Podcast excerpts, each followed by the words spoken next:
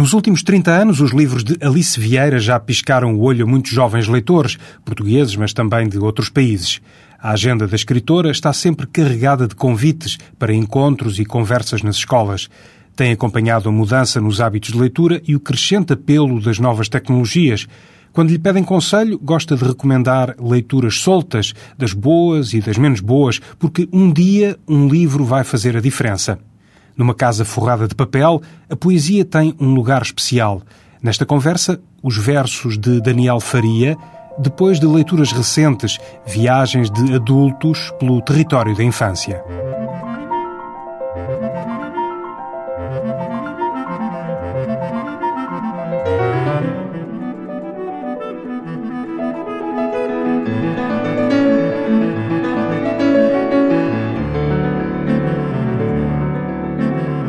Alice Vieira, obrigado por nos receber na sua oficina. Já contou que escreveu o seu primeiro livro por causa da sua filha. Um dia ela chegou a casa, tinha 9 anos, e disse-lhe que já tinha lido tudo, enfim, pelo menos tudo o que era recomendável para a idade. Então, numa cumplicidade com a sua filha, resolveu deitar mãos à obra e a primeira obra, Rosa, minha irmã Rosa, nasceu. Já faz 30 anos. Faz 30 anos este faz ano. 30 anos este ano e foi realmente escrita em 20 dias, porque eu estava de férias nessa altura e tinha 20 dias de férias, e foi escrita muito em colaboração com, com ela, com ela e com o irmão, com os meus dois filhos. Ambos se queixavam do mesmo, que já não tinha nada para ler. E, e para ti foi uma história perfeitamente caseira. Eu, quando estava a escrevê-la, nem nunca pensei na minha vida que aquilo fosse publicado, nunca. E, e, é, e, era realmente para consumo doméstico e mais nada.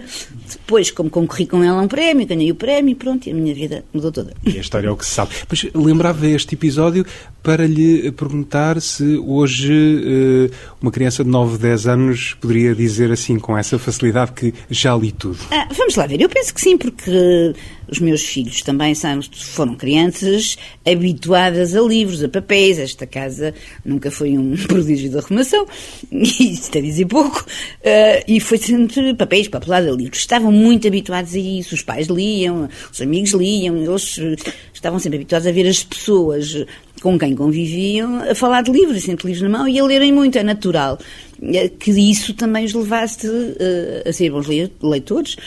Por isso eu penso que hoje enfim, é evidente que hoje, 30 anos depois, para além de a produção literária ter aumentado imenso também, há outras coisas que naquela altura não havia e que as crianças e os jovens e os adultos Uh, gosto muito, as novas tecnologias, as, as, consolas, os vídeos, os jogos, a internet. E o dia continua a ter 24 horas? E o dia continua a ter 24 horas e, portanto, tem que dar para tudo. Não sei se realmente eles hoje sentiriam tanto a falta de livros como nessa altura, mas quero crer que, que também, que também sentem. Neste oceano gigantesco de livros, uh, pedem muitas vezes conselho uh, nas suas frequentes idas às escolas, quer as crianças, quer pais e professores pedem conselho para orientar a leitura dos mais jovens? Pois às vezes pedem, e eu não gosto muito de, de, de dar conselhos, uh, sobretudo esse, nesse tipo de orientar as leituras, para já porque isto é uma coisa banal, mas é assim mesmo, cada jovem é um jovem, portanto não os conheço, e de qualquer maneira, porque eu tenho sempre muita dificuldade em dizer leiam isto e não leiam aquilo. Porque eu, quando era criança, eu acho que devo a minha paixão pelo, pelos livros e pela escrita a livros muito maus que eu li quando era criança, mas que me fizeram muito bem, porque dava muita vontade de ler outros. Eram livros, enfim, eram das minhas velhas tias, aqueles grandes romances que se chorava muito, e eu ficava com muita vontade de ler mais, e pronto, e, e fui lendo, e fui lendo, e li muito, e quando se lê muito chega-se a uma altura em que depois se faz uma escolha, não é? Portanto, eu nunca, nós nunca sabemos que livro é que vai despoltar eh, o gosto pela, pela, pela leitura, não é? Muitas vezes é um livro sem graça nenhuma, é um livro mau, mas sabe-se lá porquê chegou até nós e deu-nos vontade de ler muito e de ler mais. Portanto, eu tenho sempre muita dificuldade. É evidente que, se insistem comigo, lá vou dando umas orientações, mas digo sempre isso. Uh, nunca digo, se a criança ou se o jovem tem um livro na mão, nunca lhe digam, não leias isso ou nunca digam isso é mau. Deixe-o ler, porque eu acho que um livro serve sempre para alguma coisa. Hum. O que é que orienta as suas leituras? Ah, eu sou muito caótica nas minhas leituras, não sou nada. Para já não sou nada de ler o best-seller da altura. Sou capaz de ler o best-seller eh, três anos depois de ele ter saído. Uh, orienta muito as minhas leituras uh, o facto de eu estar, uh, por dizer de ofício também, muito ligada à literatura mais estrangeira do que portuguesa, literatura mais até juvenil, não muito infantil, mas juvenil. Eu tenho na minha ideia fazer uma coleção de, de livros para jovens uh, que tenham tido o prémio Anderson ou o prémio Alma, que são os dois prémios mais importantes da literatura internacional para, para jovens. E, portanto, leio muito, muito, neste momento leio muito uma escritora australiana, Sonia Hart Sonia Hartnett, exatamente, que infelizmente não está cá traduzida nem sequer uh, na, na, edição original. Eu tive que mandar vir os livros para, para os ler, que é uma escritora fabulosa, de uma violência terrível, mas é, é uma escritora espantosa. E, portanto, leio muito, uh, portanto, fica pouco tempo para ler outras coisas. Mas, de vez em quando, leio outras coisas. Quando uh, combinámos esta conversa, disse justamente que andava a ler esta autora australiana, que foi distinguida com Alma, esse foi, maior... O que é o prémio, prémio da Astrid Lindgren, porque a Alma é a Astrid Lindgren Memorial Award. Que é o maior prémio internacional de é, literatura é juvenil. Que o, que o Anderson disse-me sublinhando que uh, juvenil no sentido muito, mas muito, mas muito Sim, lato. porque não é um livro para se dar a crianças, não é um livro sequer para adolescentes. É juvenil naquela fronteira que é difícil de marcar entre o que é jovem e o que já é adulto, não é? Aqui os anglo-saxónicos chamam muito a isso o jovem adulto, o young adult, e é mais realmente para esse, para esse tipo de leitores que, que, que ela escreve. Estava-lhe a perguntar pela, o que orienta as suas leituras e podíamos, se calhar, avançar já aqui para livros que é, descobriu, as enfim. As leituras normalmente orientam-se, isto é uma maneira um bocadinho tonta, mas é verdade. Eh, eu como viajo muito e é, orientam-se mais no sentido de livros que eu posso levar comigo no comboio e não pesem muito na mala. Pronto. e que tenham, já agora, que sejam de qualidade, lógico.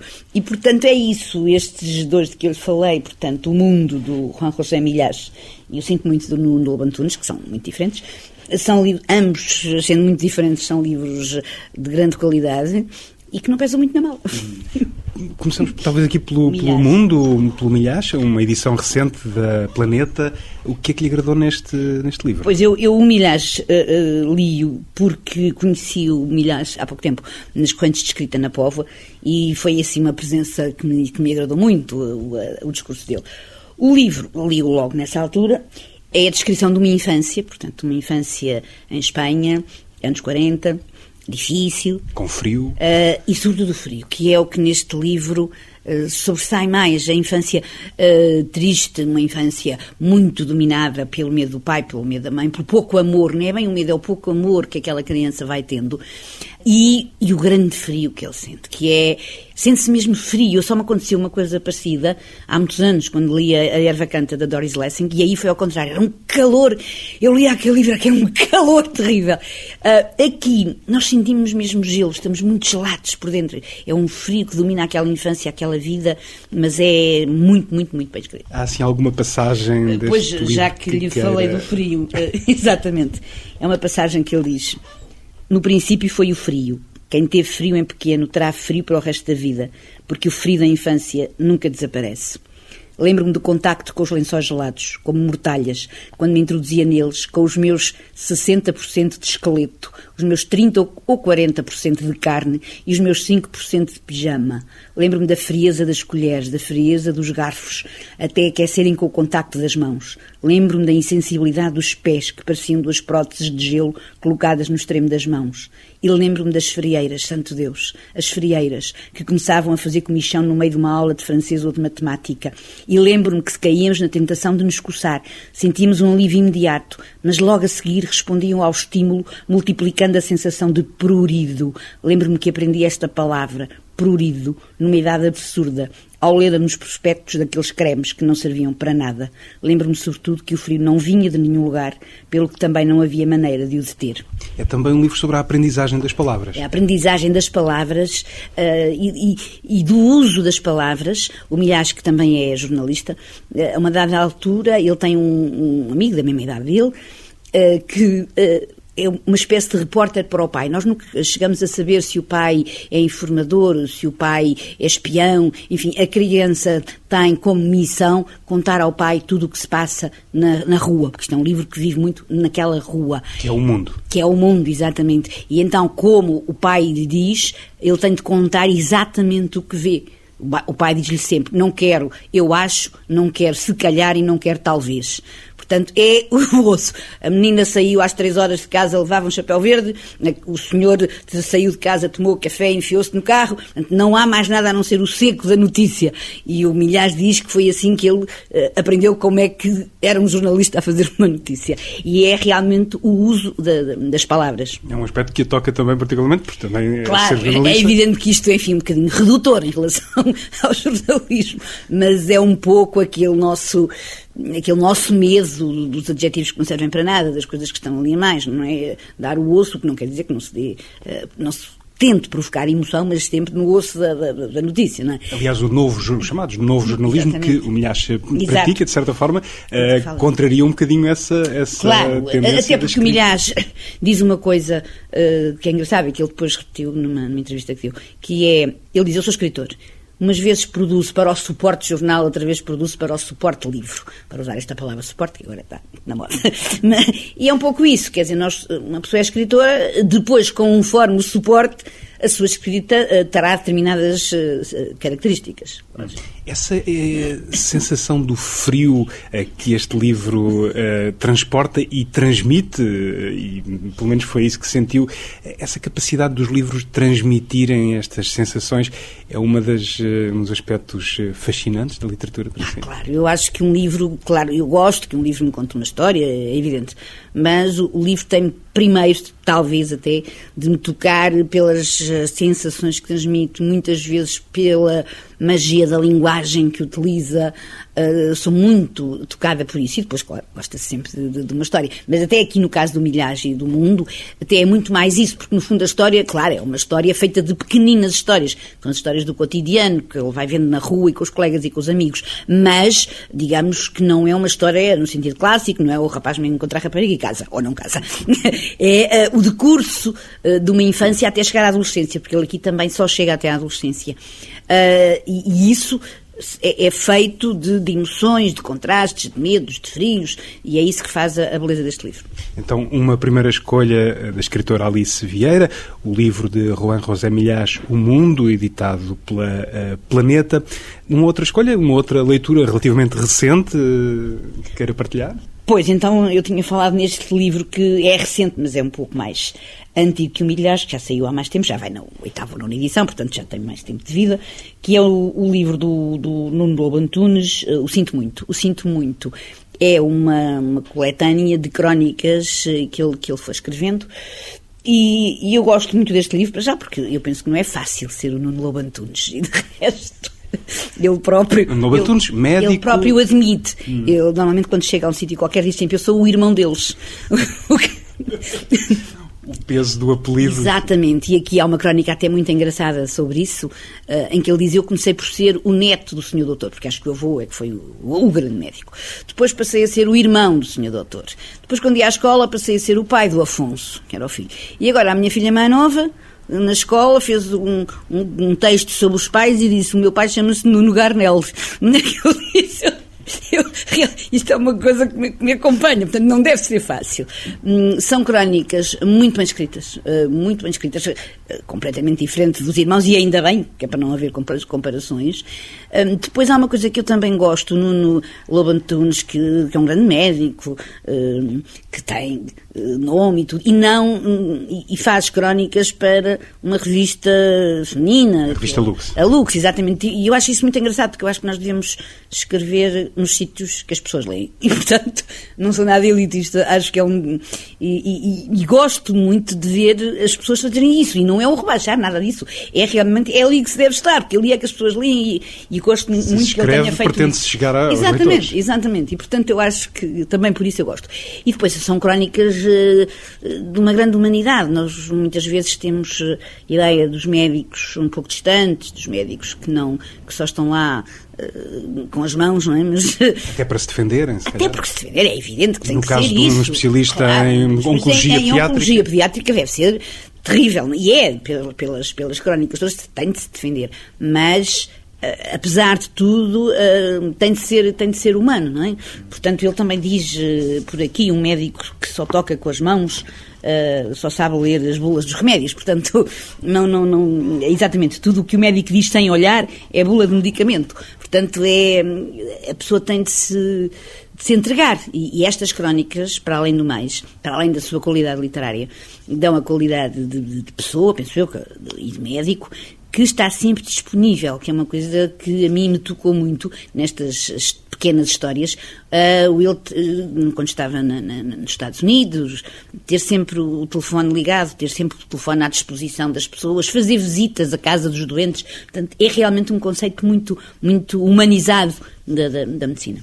Esta reunião de crónicas em livro, no fundo, para uh, preservar, uh, para uma leitura enfim, mais prolongada no tempo, textos que, quando são bem escritos, as crónicas são, podem ser uh, fantásticos. Claro, há grandes cronistas e, e, e, e realmente a, a, crónica pode ser, que é um género, um, um género muito difícil, jornalístico e muito difícil, uh, acho eu, mas uh, temos grandes cultores da crónica, eu não queria falar no irmão dele, mas, mas realmente temos, temos muito bons cronistas. E, e para além disso eu acho que o Nuno é muito uh, corajoso. Eu acho que ele tem uma atitude em relação ao, ao seu contacto familiar, à sua vida familiar, à sua relação com o pai, uh, que não esconde. E, portanto, eu acho que isso que é realmente uma atitude muito corajosa.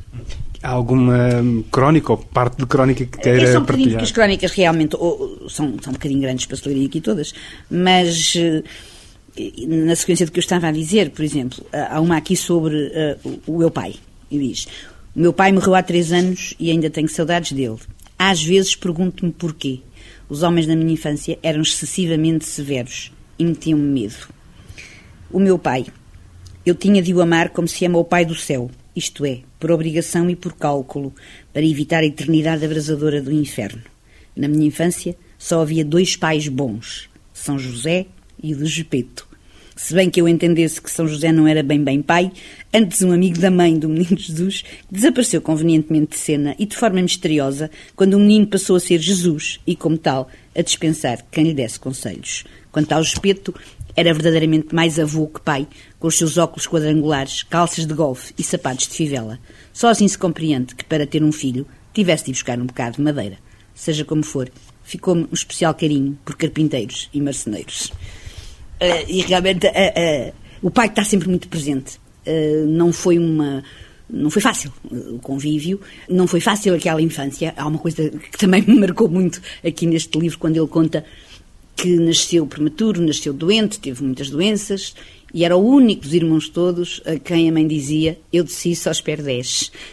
Portanto, eu acho que é, nós lemos este livro e realmente é, é difícil ficarmos uh, de fora. Nós aderimos, penso eu, muito a este tipo de, de, de, livro, que para além do mais é muito bem escrito. Essa ideia de expectativas que os pais têm em relação àquilo que os filhos vão fazer, às notas que vão tirar à escola. É muito mal é, também é... quando o pai só espera do filho que tenha 5, 5 em, em relação na, na, escala de 1 a 5, não é? Exato. Mas também dizer que só espera 10 na escala de 1 a 20 também é, é complicado. De resto, também há muitas crónicas aqui neste livro em que ele fala dos pais, até diz mesmo, uh, os pais das crianças são o terror dos pediatras, o que eu percebo perfeitamente.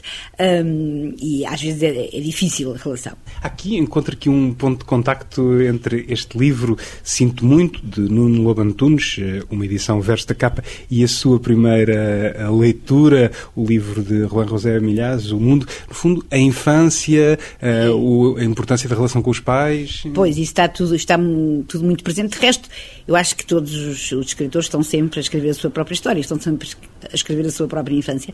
E tanto num como no outro, embora de maneiras completamente diferentes, uh, é uma infância que está muito presente e os pais estão muito presentes também.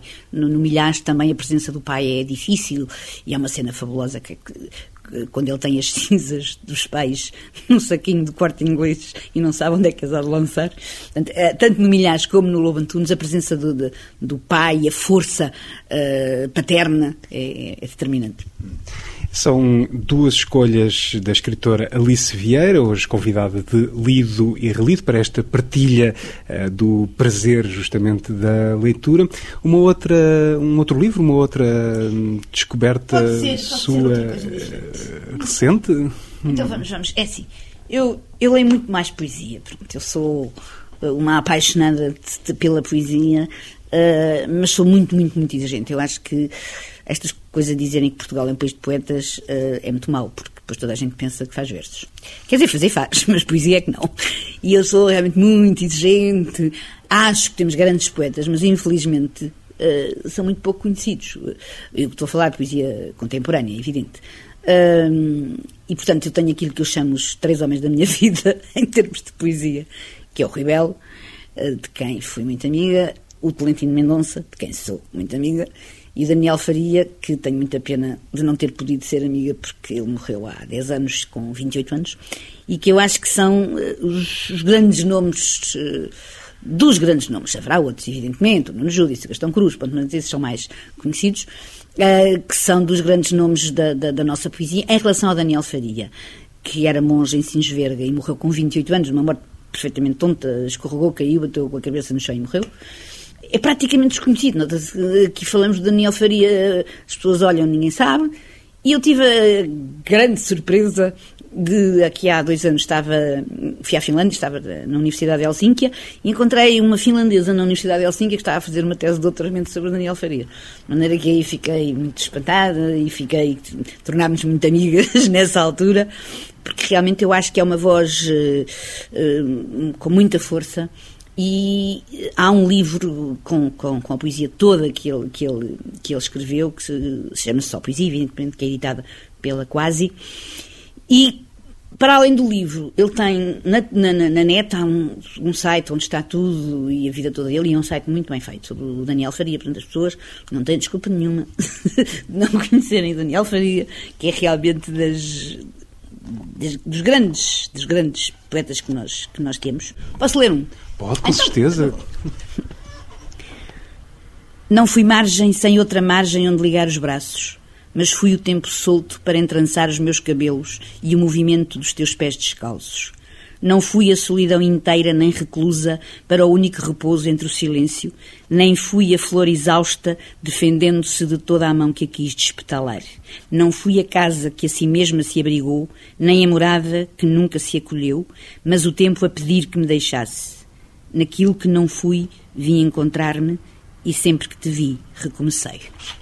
O poema de Daniel Faria.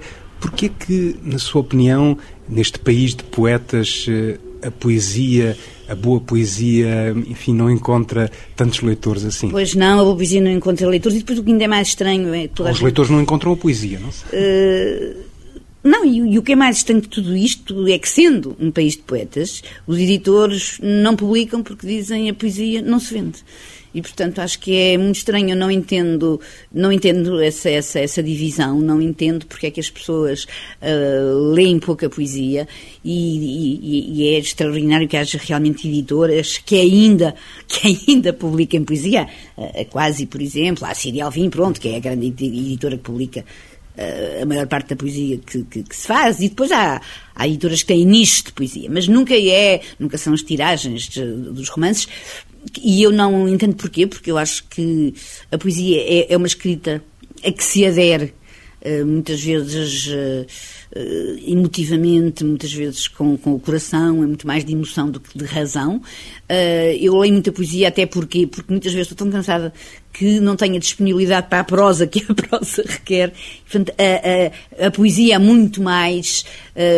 Pode-se ler a qualquer altura, depois acontece com os bons poetas, evidentemente. Aquilo que acontece, por exemplo, com a Bíblia. A gente abre a Bíblia e encontra sempre qualquer coisa que é preciso, não é? É outro livro de cabeceira. ah, sim, é um outro livro de cabeceira. E, e é um pouco isso, nós abrimos e lemos. E por isso é que as Bíblias estão nos hotéis, não é? Nós abrimos e lemos. E há sempre qualquer coisa que nos toca. E, e com, os, com, a grande poesia uh, também acontece isso. De resto, o, o Gonçalo Tavares diz muito que quando vai a uma livraria escolher um livro, uh, a escolha, o método é muito esse. Ele abre, lê uma frase, mais umas folhas, lê outra frase. Gosta, leva. e, e, acho que os livros, assim, à primeira vista, têm de ser um pouco isso. E com a poesia acontece muito isso. Nós abrimos um livro de poemas uh, e, e, salta um poema que, que, que, que tem força, que, que, é aquilo que nós queremos ouvir naquela altura, que é aquilo que nós precisamos de ler. E, portanto, eu acho que a poesia devia ser de leitura obrigatória para toda a gente. Não sei como, mas devia. E essa paixão pela leitura da poesia não é, leva uh, enfim, uh, não leva a sua caneta a sentir-se tentada mais vezes? Mais vezes, não. Eu tenho um livro para sair agora, tenho um, o meu primeiro livro de poemas que saiu há dois anos, uh, que teve o prémio Maria Amália Vaz de Carvalho, e então foi engraçado porque eu aí socorri-me para o título de, na epígrafe de um verso do, do, do Tolentino Mendonça, e por isso o livro chama-se Dois Corpos Tombando na Água, que é de um, de um, de um verso dele que diz: Em algum tempo fomos simultâneos como dois corpos tombando na água. Este agora, que está pronto, vai sair por dia, daqui a dias, socorri-me de um verso do Daniel Faria. e, portanto, este chama-se O que dói às aves, que é de um verso dele que diz: Com os meus amigos aprendi que o que dói às aves não é serem atingidas, mas quando são atingidas, que o caçador não repare na sua queda. E, portanto, o que dói às aves. E depois foi, foi muito engraçado, porque eu estava muito apreensiva em relação à capa, como é que vamos encontrar. E eu estava no CCB, estava a ver a, a, grande retrospectiva de, de, de, de, desenho do, do Raul Pérez, que, que, que eu gosto muito. Uh, e, amiga, e disse para uma amiga minha: Olha, isto é que eu gostava. Mas depois caí em mim e disse: Meu Deus, só os direitos de autor que eu tinha de pagar ao Raul Pérez era impensável. E ela disse: É, porque é que não tentas? Pronto, e olha, tem uma capa de Raul Pérez ah. que, que eu realmente fiquei fascinada com a atenção dele, que não, é, é, é, realmente foi, foi, foi muito bonito.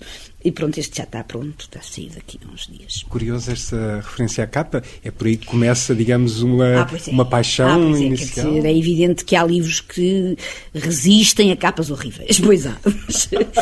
Mas, se pudermos fazer alguma coisa por isso, uh, há editoras que têm gráficos e que têm capas lindíssimas e que eu tenho às vezes assim uma inveja danada, mas se pudermos realmente juntar as duas coisas era, era, era preferível e por isso eu fiquei muito contente. Eu voltava nesta fase final da conversa ao ponto eh, de partida, a relação dos mais jovens com a literatura e à solicitação, eh, as solicitações cada vez maiores que têm, à oferta multimédia existente. Como é que, o que é que encontra nas suas frequentes visitas a escolas, contactos com crianças, com jovens, com pais, com professores? Ao longo dos anos, a relação com os livros, com a leitura, como é que evoluiu, como é que a viu evoluir? Uh, é diferente, não, não é eh, estes últimos anos, e todos nós sabemos, as mudanças foram enormes, não é? E tanto na literatura como na própria relação das pessoas com os livros, eh, as diferenças. Eu já nem digo há 30 anos, eu digo para aí há 10, ou se calhar há 5. As coisas realmente evoluem com uma rapidez espantosa.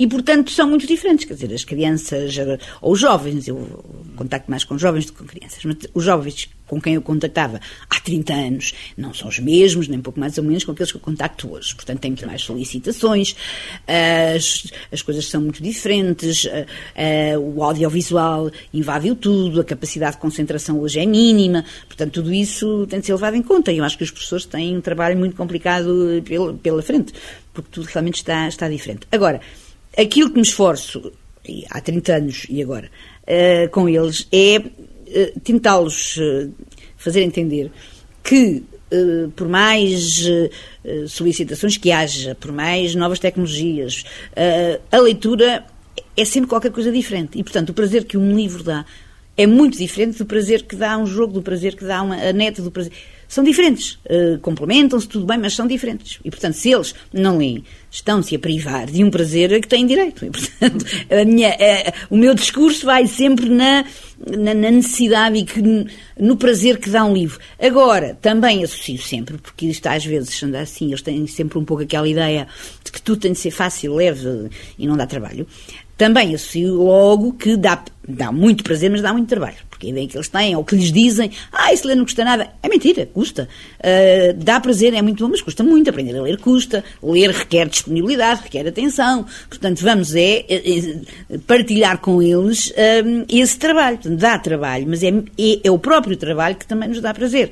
Portanto, é por aí que nós conversamos, mas uh, tenho encontrado, tenho encontrado coisas muito más, mas tenho encontrado coisas muito boas. Eu ontem estive em Rio Tinto, por exemplo, na escola de, de Rio Tinto e, e, e foi, foi, tive a tarde inteira lá com eles e o interesse deles, porque é isso que às vezes falta, mas quando eu olho para eles e vejo interessá-los, e nós tivemos mais de uma hora só a falar do 25 de Abril, da censura, de como é que era, eles também eram, já eram crescidos, a, a partir de um livro que eu tenho, que é o 25 a 7 Vozes, e que eles tinham lido. E, portanto, foi uma conversa muito eh, muito alargada, muito participada, uh, o que era a política, e é, foi, foi realmente uma, uma, um encontro com os miúdos eh, do, do nono ano, uh, muito produtivo, e portanto eu acho que quando nós conseguimos contactar com eles. Quando nós olhamos para os olhos deles e aqueles olhos brilham, é muito bom. E, e, tenho encontrado trabalhos com os alunos e com os professores muito bons nestes, nestes anos todos. A experiência de visitas às escolas de Lisfeira e também o prazer da leitura. Muito obrigado por esta partilha hoje aqui na TSF. Obrigada também.